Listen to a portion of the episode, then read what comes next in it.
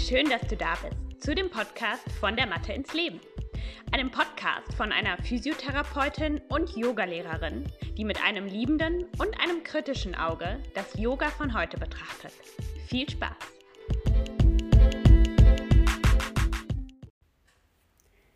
Hallo und herzlich willkommen zu der heutigen Podcast-Folge. Es wird heute um das Thema Entspannung und vor allem Entspannung in die Familie tragen gehen, denn ich habe in dem letzten Jahr einige Workshops gegeben für Mütter an Grundschulen und Kitas, ähm, wo es genau darum ging. Und ich habe das auf Instagram geteilt und dann wurde ich gefragt, ob ich dazu nicht eine Podcast-Folge machen kann. Und ich habe gesagt, ja, klar, voll die gute Idee, weil ich finde dieses Thema so unfassbar relevant. Ähm, denn im Alter, also im, im Erwachsenenalter, Entspannung zu lernen, ist so wie alles andere im Alter zu lernen, äh, viel, viel schwieriger, als wenn wir das einfach schon als Kinder mitbekommen und lernen können und dann quasi unser gesamtes Leben einfach praktizieren können und nutzen können. Ähm, und bevor ich mit diesem Thema starte, möchte ich noch ganz kurz im Zusammenhang Familie teilen, dass ähm, es ab jetzt ein Schwangerschaftsprogramm von mir gibt. Das heißt, es ist so ein Paket, das man kaufen kann. Ähm, mit vier Videos und vier Audiodateien, die Frauen während der Zeit der Schwangerschaft begleiten soll, sowohl auf körperlicher als auch mentaler und energetischer Ebene. Ähm, ich verbinde natürlich meine Expertise als Physiotherapeutin mit der als Yoga- und Pilateslehrerin. Ähm, und es geht einfach um unterschiedliche Art und Weisen, wie man durch eine angepasste Yoga-Praxis während der Zeit der Schwangerschaft ähm, ja den eigenen Körper und Geist unterstützen kann, ich werde ähm, den Link einfach mal hier in die äh, Infobox von dem Podcast setzen. Das heißt, wenn du gerade schwanger bist oder wenn du vielleicht auch noch ein Geschenk suchst für eine schwangere Frau, ähm, dann schau da sehr gerne mal vorbei. Ich ähm, habe da mein ganzes Herzblut reingesteckt. Ich bin ja zurzeit auch gerade schwanger ähm, in den letzten Zügen und ähm, ja, ich weiß, wie wertvoll das sein kann, diese Praxis zu haben und zu nutzen, ähm, weil es einfach eine sehr herausfordernde Zeit sein kann. Und ähm, bitteschön, da ist mein Programm. Viel Spaß damit. Okay, lasst uns beginnen mit dem Thema Entspannung in die Familie tragen. Und was für mich da das Entscheidende ist ähm, in der Rolle der Mutter oder des Elternteils. Ich werde jetzt wahrscheinlich häufig davon vom Thema Mutter sprechen, einfach weil hier die meisten Menschen, die mir zuhören, ähm, Frauen sind und keine Väter ähm, und, und, keine Männer. Und ähm, diese Rolle, aber es, es, es bedeutet absolut nicht, dass das jetzt nur für Mütter gilt. Das gilt genauso für Väter. Ich versuche, äh, das abzuwechseln, aber ähm, genau, ich hoffe, ihr versteht, wie ich das meine. Ähm, als Mütter oder Väter haben wir die Rolle, ähm, meiner Meinung nach, unseren Kindern das, was wir ihnen beibringen wollen, vor allem vorzuleben. Ich glaube, und das kann ich aus meiner eigenen Erfahrung sagen, als Mensch und Kind, das ich mal war.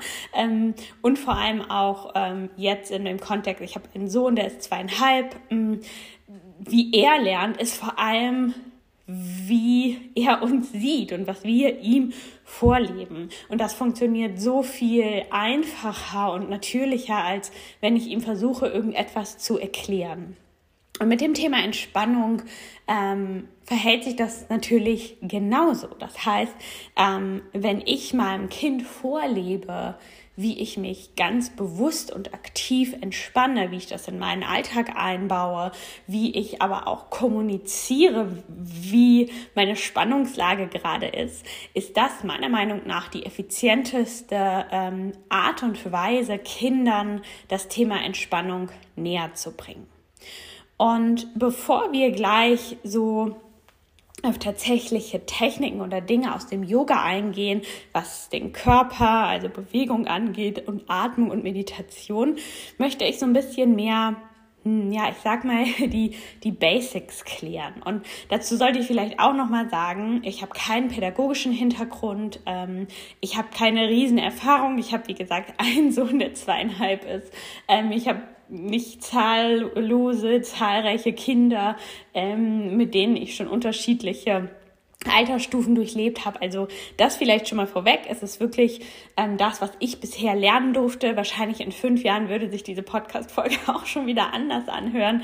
Ähm, aber das ist quasi das, was ich so mh, mm, aus dem Kontext Entspannung und Familie mitnehmen konnte und eben auch über diese Workshops so ein bisschen mitnehmen konnte. Denn in den Workshops bin ich natürlich mit den Müttern auch in den Austausch gegangen und die hatten teilweise schon ältere Kinder, mehrere Kinder ähm, und auch so Konflikte zwischen zwischen ähm, Kindern, also äh, Geschwistern im Endeffekt. Und ähm, ja, das versuche ich alles so ein bisschen mit reinzunehmen, aber einfach für euch als Information. Ich bin da auch kein Profi im Sinne von, ich habe viele Kinder und viel Erfahrung. Ähm, genau, das erste ist Vorleben. So wie ich mich verhalte, so wie ich das meinem Kind vorlebe, das wird er oder sie dann höchstwahrscheinlich adaptieren. Und das Allerwichtigste dabei ist, dass ähm, wir Entspannung, wenn wir wollen, dass unsere Kinder lernen, sich zu entspannen, dass sie das ganz bewusst mitbekommen, dass das Elternteil sich auch entspannt. Und ich habe da unterschiedliche Dinge, wie ich das mache. Ganz, ganz früh habe ich schon damit begonnen, meinem Sohn zu sagen, Mama braucht jetzt eine Pause. Mama muss jetzt eine Pause machen. Und ich habe diese Pausen dann vor ihm gestaltet, ähm, also auch in der Elternzeit dann teilweise, wenn ich halt auch mit ihm alleine zu Hause war ähm, und ich das nur so machen konnte, während er da war. Und dann habe ich meine Pause eben auch so gestaltet, wie ich mir eine richtige Pause vorstelle. Das heißt, ich habe mich zum Beispiel aufs Sofa gelegt und einfach die Augen zugemacht oder ich habe eine Atemübung gemacht oder ein Buch gelesen. Ähm, oder ich habe zum Beispiel auch mir in Ruhe mal was zu essen vorbereitet. Und das habe ich dann auch ganz deutlich kommuniziert. Ähm, was ich ganz bewusst nicht gemacht habe, was ich sonst vielleicht auch mal mache, wenn mein Sohn nicht dabei ist, ist, dass ich äh, mir als Pause oder Auszeit dann mein Handy in die Hand genommen habe oder den Fernseher angemacht habe, ähm, sondern wirklich gezeigt, okay, ich brauche jetzt eine Pause und das sind die Art und Weisen, wie ich meine Pause gestalte, ohne Medienkonsum. Ähm, ohne jetzt unbedingt mit anderen Leuten zu kommunizieren, sondern wirklich mit mir alleine zu sein. Und ähm, ich, irgendeine Situation war das auch letztens, wo mein Sohn dann auch ähm, gesagt hat, da, da war ich irgendwie, da war ich gestresst und nicht so gut drauf. Und dann hat er ähm, gesagt, ich glaube, Mama braucht eine Pause. und das fand ich total schön und lustig zu sehen, dass er das halt auch versteht, dieses Prinzip von, okay, wenn man gestresst ist, wenn man einfach gerade ähm, nicht entspannt ist, dass man sich dann eine Pause nimmt. Das ist eine Art und Weise, wie ich meinem Kind das vorlebe. Eine andere Art und Weise ist es, dass ich sehr offen und sehr gezielt über meine Gefühle spreche. Das heißt, dass ich sage, ich bin mit dieser Situation überfordert. Ich ähm, bin traurig. Ich bin gestresst. Ich kann nicht mehr.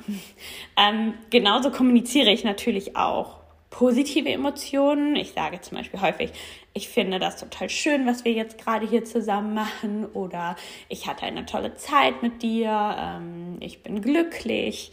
Mm, also, dass ich wirklich meine Gefühle und das sind dann meine authentischen, ehrlichen Gefühle, also ich tue nicht so, als würde ich irgendwas fühlen, weil ich glaube, da sind Kinder sehr, sehr smart und durchsteigen das sehr schnell, ob das stimmt oder nicht. Ähm, kommen wir auch später nochmal drauf zu sprechen. Aber das ist etwas, was ich ähm, sehr deutlich kommuniziere. Und was ich auch kommuniziere, sind Probleme, sage ich mal. Und da merke ich auch, dass mein Sohn sehr sensibel schon für geworden ist. Ähm, ein Beispiel, ich sitze im Auto und ähm, ich bin gestresst, weil da war eine Autobahn gesperrt und er war hinten im Auto und ich war einfach gestresst durch die Situation, weil ich nicht wusste, wo ich herfahren soll, hatte schon einmal die falsche Ausfahrt genommen. Ja, so eine Alltagssituation halt, die Stress auslösen kann.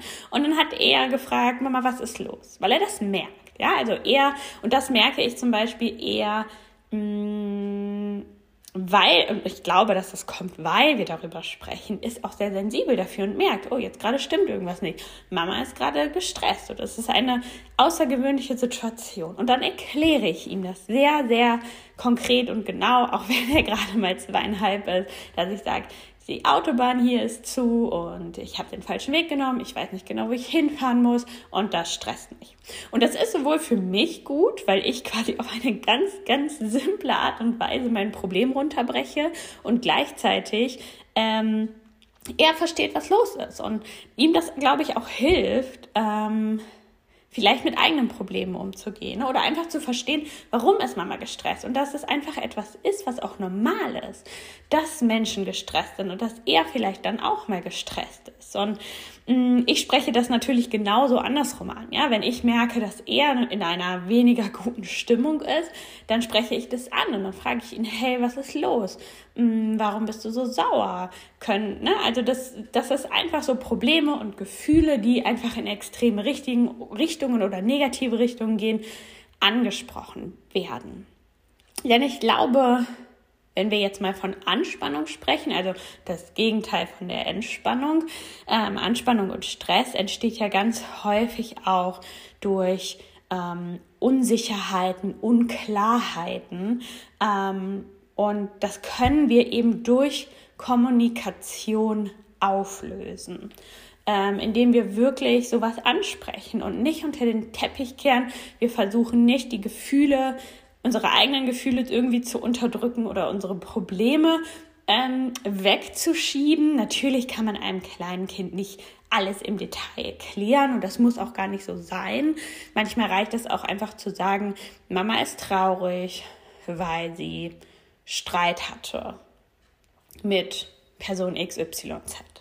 Ähm, und ich, ich glaube, oder das ist meine Überzeugung, dass so, wenn wir Klarheit schaffen, ähm, dann ist das für Kinder, können die Kinder damit besser umgehen, als wenn wir einfach nur dieses Gefühl da lassen, was sie selbst nicht irgendwie einordnen können.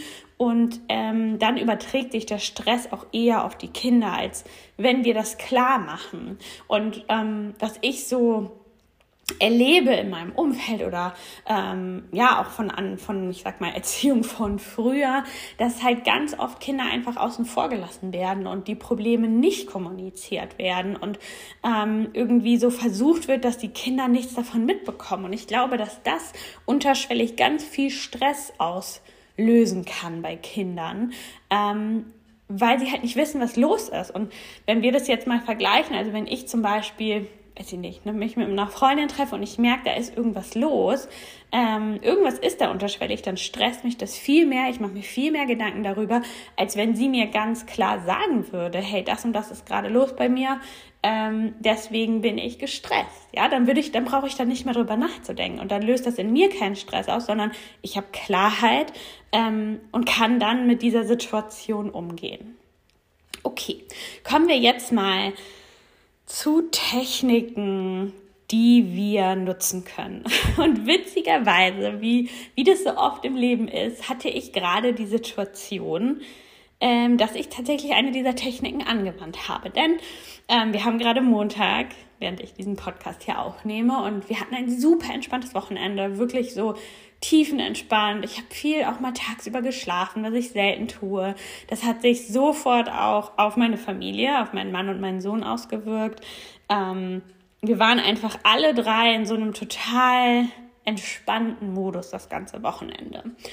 Und heute war ein stressiger Tag für mich. Ein stressiger Vormittag. Mein Kind ist jetzt gerade in der Kita. Und ich, es sind Sachen aufgekommen, mit denen ich nicht gerechnet habe. Ich musste viel Termine hin und her schieben. Stress. und äh, jetzt wollte ich diese Podcast-Folge noch aufnehmen, bevor ich dann in die Kita gehe und ihn abhole. Und sowohl für diese Podcast-Folge möchte ich nicht gestresst sein, als auch für die Situation, wenn ich meinen Sohn gleich abhole. Und da habe ich, ich ungefähr fünf Minuten genutzt, um diesen Stress abzubauen. Das erste, was ich gemacht habe, war, dass ich eine Seite in mein Journal geschrieben habe. Ich habe einfach aufgeschrieben, was gerade Sache ist. Was gerade die Situation ist, ohne eine Problemlösung zu finden oder ähnliches. Dann habe ich geatmet. Ich habe zwei, drei Atemtechniken, Pranayama-Techniken geübt. Das war sehr anstrengend. Das konnte ich schlecht umsetzen, einfach weil ich zu gestresst im Kopf war. Und dann habe ich so ein bisschen meditiert, vielleicht eine Minute, wirklich versucht, so ein bisschen runterzukommen. Das hat die Frequenz runtergebracht. Und dann habe ich tatsächlich Laute von mir gegeben. Und dann habe ich so ein bisschen einfach geatmet und dann laut mit auf einen Laut ausgeatmet. Ich mache das gerade auch viel, weil dadurch, dass ich schwanger bin und mit dem schwangeren Yoga das Tönen ja geübt wird. Und das ist echt was, was mir total hilft, wenn ich merke, ich kann jetzt gerade nicht leise entspannen. Ich muss laut entspannen. Ähm, und es hat total gewirkt. Und ich bin jetzt auf einer anderen Frequenz, als ich das noch vor 20 Minuten war, bevor ich ähm, ja, diese Techniken angewandt habe. Aber es ist total schön, weil ich habe wieder gemerkt, okay, man kann in so kurzer Zeit so viel machen und mir selbst auch bewusst zu machen, ich möchte nicht total gestresst in diese Podcast-Aufnahme gehen. Und ich möchte auch nicht total gestresst meinen Sohn abholen, weil ich weiß, dass das sich auf ihn überträgt. Und dann haben wir keinen schönen Nachmittag zusammen. Ähm, und das ist dann für uns beide blöd, ja. Also das ist einfach dann, ist, und da geht es nicht darum, ihm was vorzumachen und so zu tun, als wäre ich nicht gestresst, sondern das ist meine Arbeit und solche Sachen passieren, Dinge kommen auf, ich bin gestresst, aber ähm, die Fakten werden sich nicht ändern, ob ich jetzt den ganzen Nachmittag gestresst bin oder nicht gestresst bin. Und ähm, da finde ich es einfach total hilfreich, solche Techniken anzuwenden, mm, um quasi den ganzen Rest meines Tages, vielleicht den Rest meiner Woche zu beeinflussen. Okay, was man vielleicht auch noch dazu sagen kann, man kann diese Techniken natürlich auch im Sinne Familie einfach in der Partnerschaft anwenden. Ja, also, und ich bin mir sicher, auch wenn man jetzt zum Beispiel noch Tiere in der Familie hat, dass sich das auch auf die auswirkt. Also, es geht jetzt gar nicht nur darum, dass man Entspannung seinen Kindern vorlebt, das ist schon primär der, der Inhalt der Workshops gewesen, aber man kann das natürlich auch alles in, ähm, in einer Partnerschaft nutzen oder weiß nicht, wenn man in einer Wohngemeinschaft lebt mit anderen Menschen, also quasi ähm, Familie im weitesten Sinne, einfach auch Beziehungen ähm, entspannt zu erleben. Also kommen wir einmal auf die drei Aspekte Bewegung und Körper, Atmung und Meditation zu sprechen. Wie kann man denn durch den Körper mh, hm, Entspannung erreichen bzw. auch vorleben und für andere Menschen sichtbar machen? Eine Sache, die mir da sofort in den Kopf kommt, ist, dass Kinder, wenn sie ähm, quasi ganz klein sind. Man, mittlerweile puckt man Kinder ja auch, also dass man die so in so Tücher einbindet, dass die wirklich auch sehr komprimiert sind.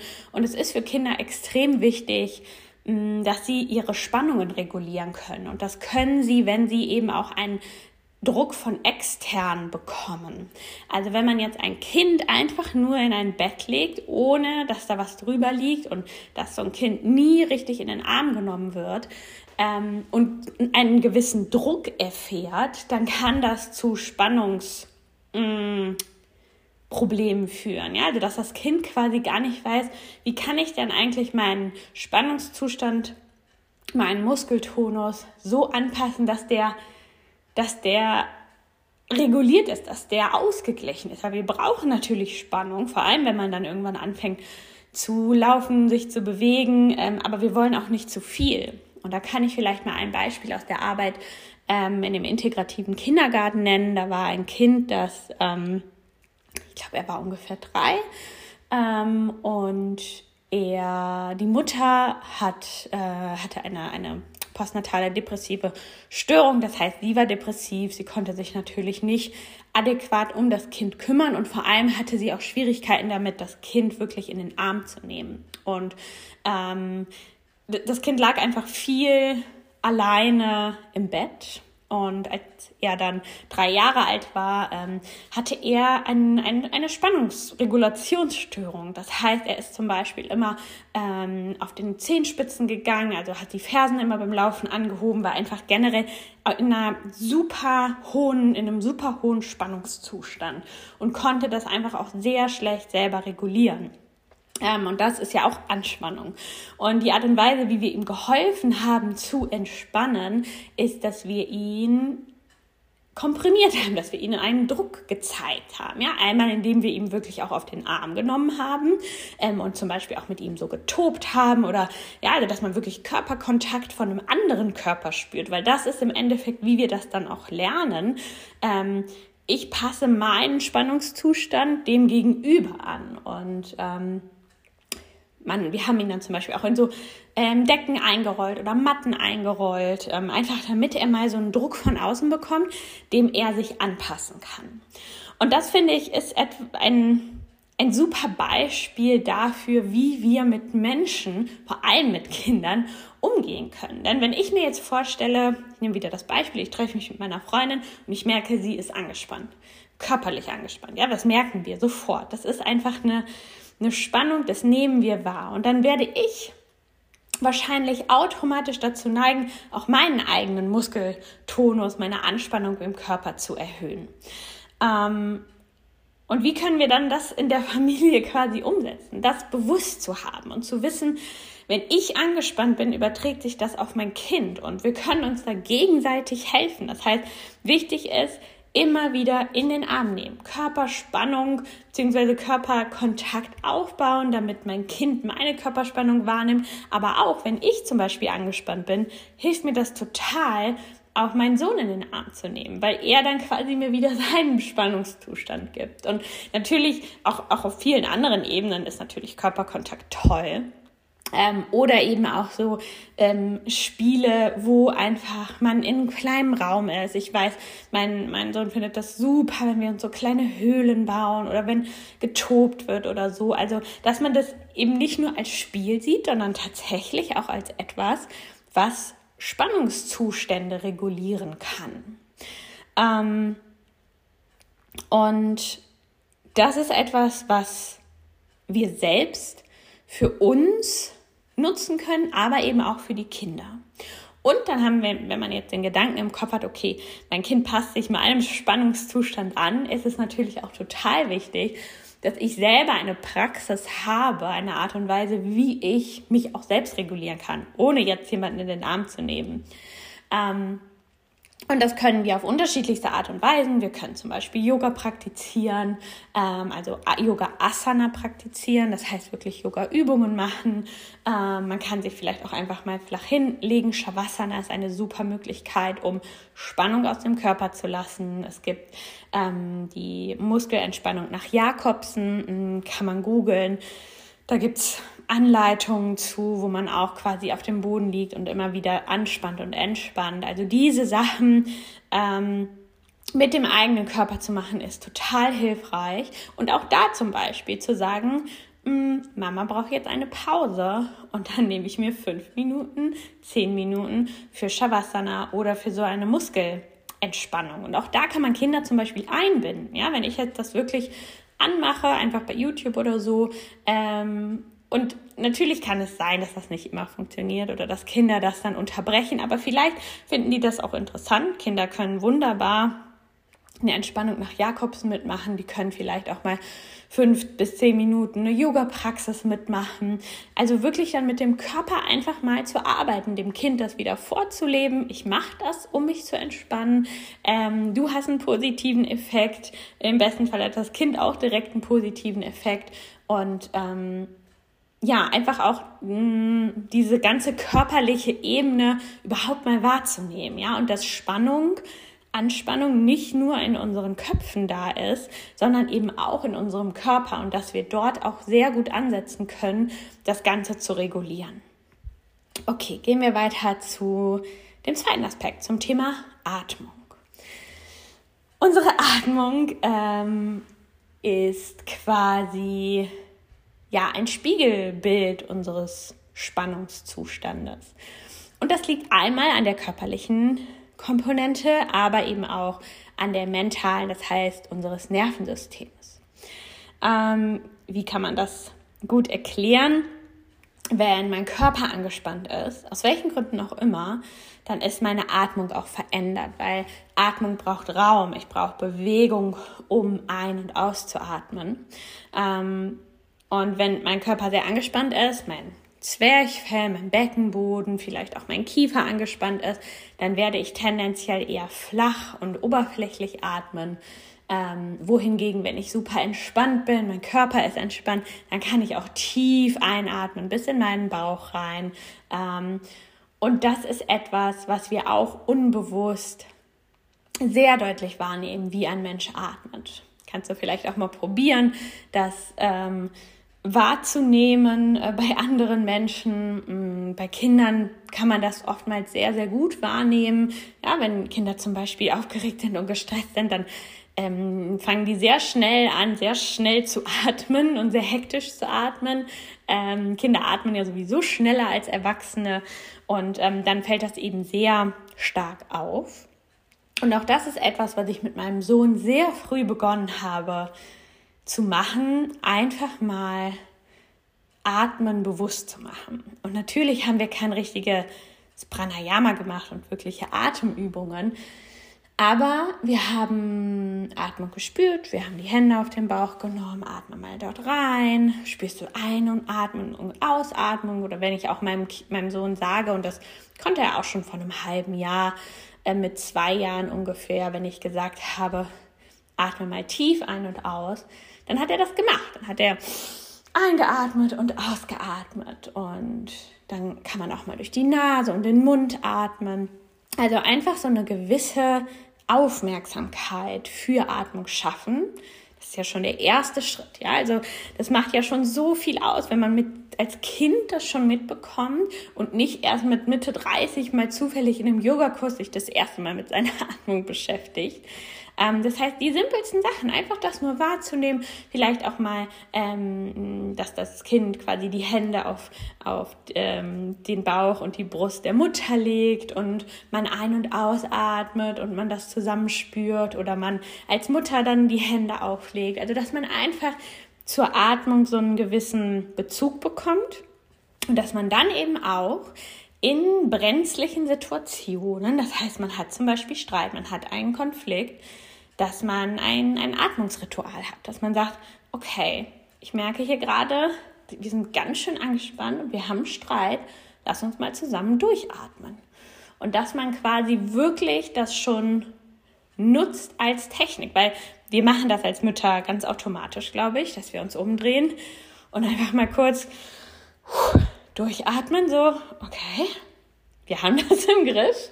Ich glaube, jede Mutter kennt das. Und genauso haben wir das natürlich auch in anderen Beziehungen, ja, mit unserem Partner oder mit Freunden, wenn wir in einem Konflikt sind oder eine schwierige Situation haben, mal zusammen durchatmen. Und das ist etwas, finde ich, was man wunderschön Kindern schon vermitteln kann, weil die machen das, die atmen und die können auch ihre Atmung wahrnehmen.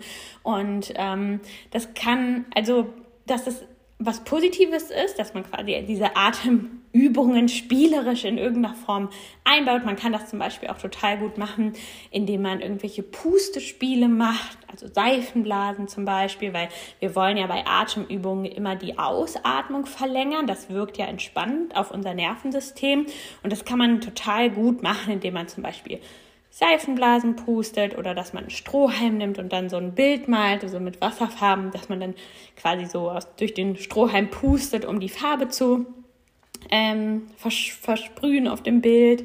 Ähm, also einfach so wirklich spielerisch, aber mit Atmung zu arbeiten. Das ist auch etwas, was man zum Beispiel in der Atemtherapie mit Kindern nutzt. Ähm, diese lange Ausatmung in eine Flöte zum Beispiel zu, zu flöten. Also mm, wirklich alles, was mit der Atmung zu tun hat. Und das ist eben meistens so, dass man dann die Ausatmung verlängert.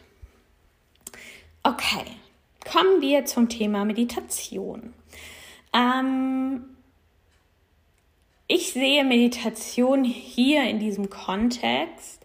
Also meditieren kann man ja relativ schlecht zusammen. Das ist ja etwas, was man alleine macht. Darum geht es ja, dass man bei sich ist. Natürlich kann man angeleitete Meditationen machen, aber ich glaube, wir dürfen uns in diesem ganzen Kontext wirklich von dem klassischen verabschieden und einfach schauen, okay, was steckt denn dahinter? Und Meditation im Endeffekt ist ja die, ähm, dass wir uns mit einer Sache beschäftigen und nicht viele Dinge gleichzeitig tun, sondern nur eine einzige Sache.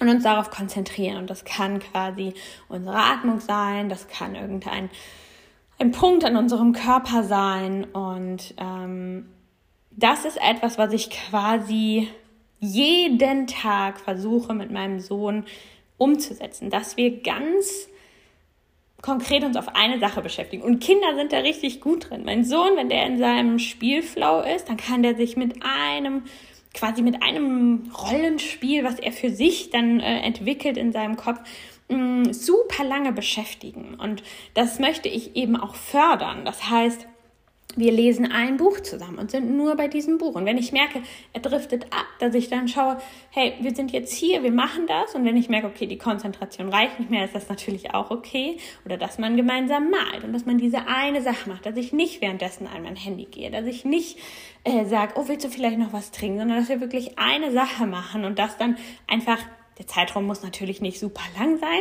aber dass man wirklich auch das fördert, dass Kinder sich auf eine Sache konzentrieren. Denn das hat einen meditativen Effekt und für uns natürlich auch.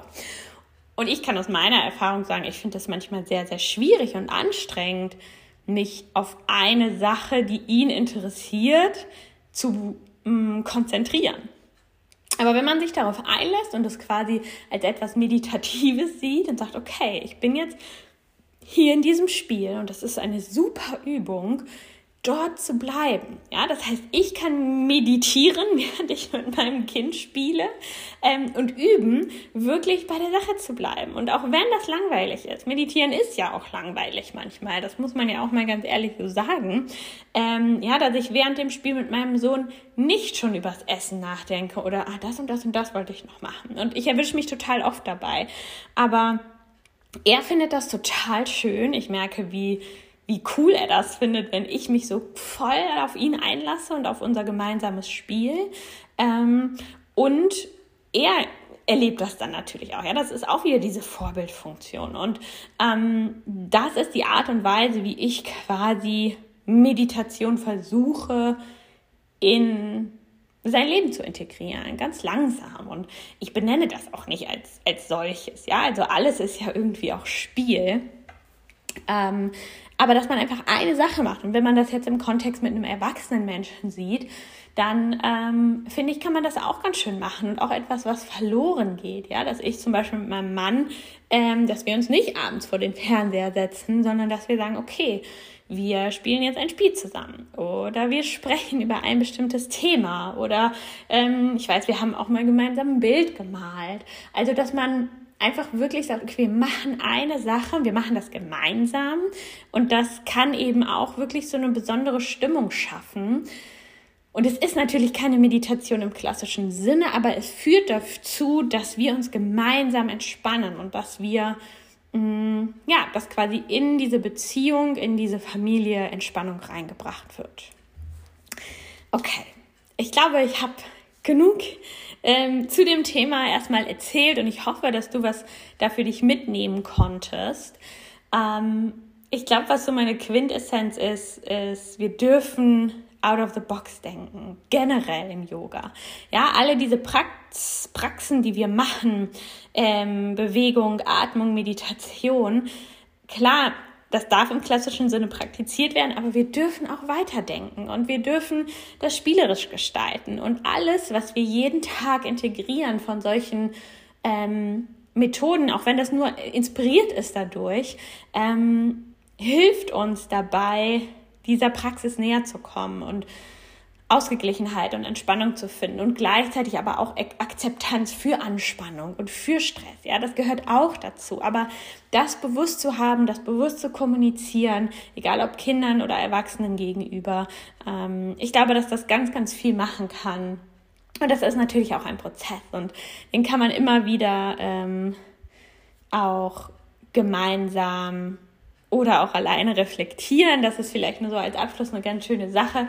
Ähm, ganz häufig ähm, mm, sagen wir abends beim Abendessen, sagt jeder so, was war denn heute schön an deinem Tag und was war nicht so schön an deinem Tag. Und auch das ist zum Beispiel was, ähm, was ich total ähm, schön finde, zu ähm, ja, also selbst drüber nachzudenken, einfach nochmal den Tag kurz zu reflektieren und auch zu sehen, was mein, mein Sohn dann ähm, dazu sagt. Und heute Morgen zum Beispiel haben wir über das Wochenende gesprochen und ich habe, jeder hat dann gesagt, was fandst du besonders schön und nicht so schön.